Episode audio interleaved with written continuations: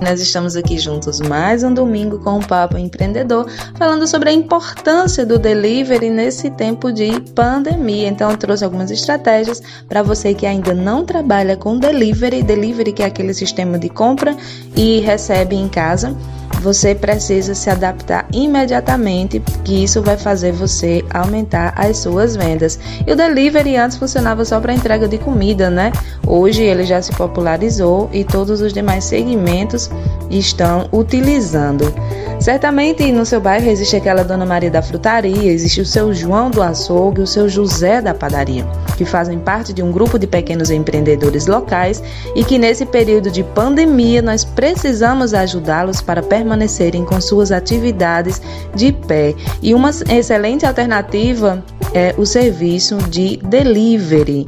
Primeiro passo para você usar o delivery é planejar como vai ser onde você vai fazer a entrega, vai ser só na sua cidade ou você vai entregar em cidades vizinhas, como você vai fazer essa entrega, você tem um entregador, vai precisar contratar um entregador de fora da sua empresa terceirizar esse serviço e quanto você vai cobrar pela entrega.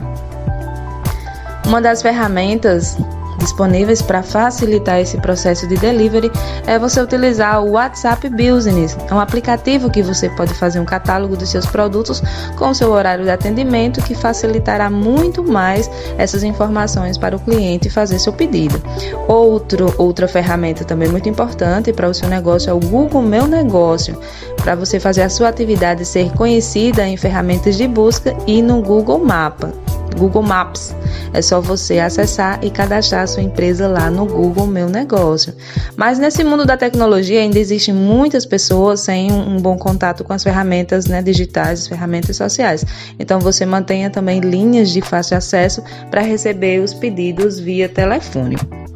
Você precisa facilitar as formas de entrega, né? O momento ele é bem delicado, então analise bem as formas que você vai usar o delivery. O ideal é você fazer um plano de valores para os locais que as entregas serão realizadas.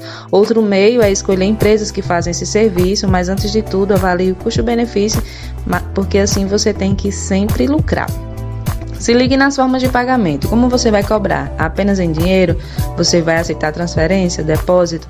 Se você for optar por receber com dinheiro ou uso da maquininha, todo cuidado é super importante, gente.